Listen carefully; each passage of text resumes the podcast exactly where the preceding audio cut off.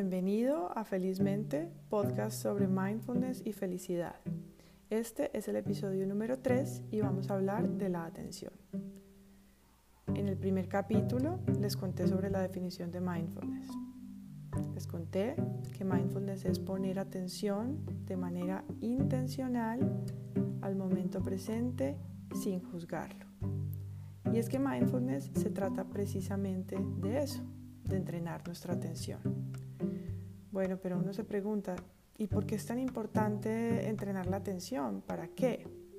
Ok, pues la capacidad de ser conscientes de nuestros pensamientos durante el día a día es un predictor o un indicador muy importante de bienestar y felicidad. Prueba de esto, eh, por traer un ejemplo de, de, la ciencia, un ejemplo con evidencia científica, es un estudio realizado en la Universidad de Harvard. Este estudio se llama Una mente errante es una mente infeliz. Este estudio fue realizado por eh, los psicólogos Matthew Killingsworth y Daniel Gilbert para establecer la proporción del tiempo que las personas estamos presentes en lo que hacemos eh, o estamos tal vez con la cabeza en otro lugar. Así que para este estudio, eh, que fue nuevo en, en, su género y en su metodología, ya que se habían hecho estudios similares en laboratorio, este estudio utilizó una app que se entregaba a los participantes en el que se les preguntaba durante el día de manera aleatoria, ¿cierto? Durante el día lo que estaban haciendo lo que, y lo que estaban pensando, eh, a la vez que mediante otras preguntas eh, se les preguntaba los niveles y sus estados, digamos, de felicidad. Los resultados de este estudio arrojaron que el 49% del tiempo, esto es la mitad del tiempo, no somos conscientes de en dónde están nuestros pensamientos. Esto quiere decir que la mayoría del tiempo estamos pensando en otra cosa diferente que debemos hacer o en una situación del pasado o tal vez fantaseando con alguna cosa que queremos hacer o que queremos comer o que queremos comprar. Se estableció también que durante al menos 30% del tiempo que se empleaba en una actividad, eh, por ejemplo, si estoy estudiando o estoy trabajando, al menos 30% de ese tiempo las personas se encontraban con un pensamiento errante, es decir, un pensamiento que estaba en otro lugar distinto a lo que estábamos realizando realizando. Esto es una proporción mucho más alta, un porcentaje mucho más alto de lo que anteriormente se había visto en experimentos realizados en condiciones de laboratorio, que no son las condiciones eh, reales, sino unas condiciones que de algún modo son controladas. Eh, ¿Y esto qué quiere decir? Quiere decir que eh, estamos viviendo o que en el día a día podemos estar viviendo una realidad que está más relacionada con lo que no tenemos, con lo que no está pasando, que con lo que realmente está pasando en ese momento. Esto nos indica eh, entonces que la atención y el saber dónde está la atención es algo que podemos trabajar.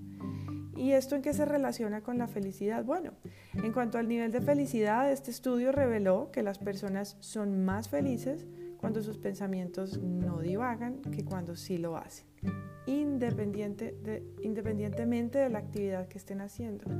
Es decir, no, no es que soy más feliz en función de la actividad, sino en función de la presencia mía que exige esa actividad y del poder estar ahí concentrado.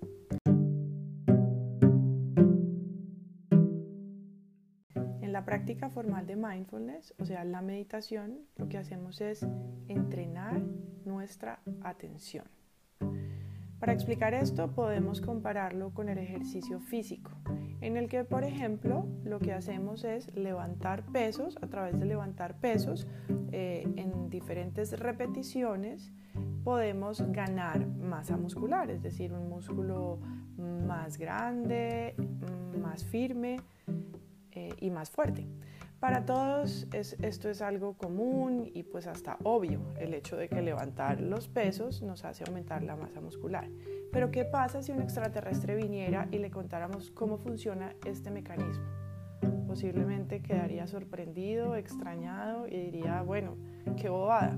O sea, de verdad tengo que durante 30 días ir, levantar un peso repetidamente hasta que mi brazo comienza a ponerse más duro. Sonaría un poco extraño, sin embargo, así funciona. Y solo haciéndolo, solo haciéndolo y haciéndolo de manera recurrente, repetida, llegaría a ver en realidad este efecto. Entonces, mm, conseguir traer la atención a lo que estamos viviendo em, es, una, es una capacidad que se mejora con la práctica. Cada vez que nos sentamos a meditar, lo que estamos haciendo es entrenando y fortaleciendo esa atención. Traer esa atención a lo que estamos viviendo y también a lo que estamos pensando es el entrenamiento de mindfulness. Y esto significa no únicamente aceptar la realidad y vivirla más plenamente, sino que también significa podernos conocer mejor a nosotros mismos, ya que nos damos cuenta de qué cosas estamos pensando, de qué cosas estamos sintiendo, de qué cosas están pasando. Y comenzamos así, poco a poco, a obtener el poder sobre lo que queremos hacer en nuestra vida. Por ejemplo, si cada vez que cometo un error pienso en automático, qué tonto, o ah, ahí voy nuevamente, o ya sabía, ¿cierto? Esos, por ejemplo, son pensamientos automáticos de los que a veces no nos damos cuenta.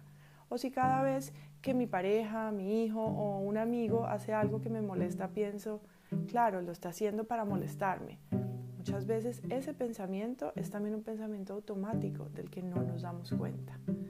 De manera que a través de mindfulness y solo dándonos cuenta de eso que pensamos y la forma en que actuamos, podremos decidir cómo queremos responder a una situación, cómo queremos compartir los momentos con nuestros seres queridos, cómo queremos vivir esos momentos de descanso o nuestras vacaciones.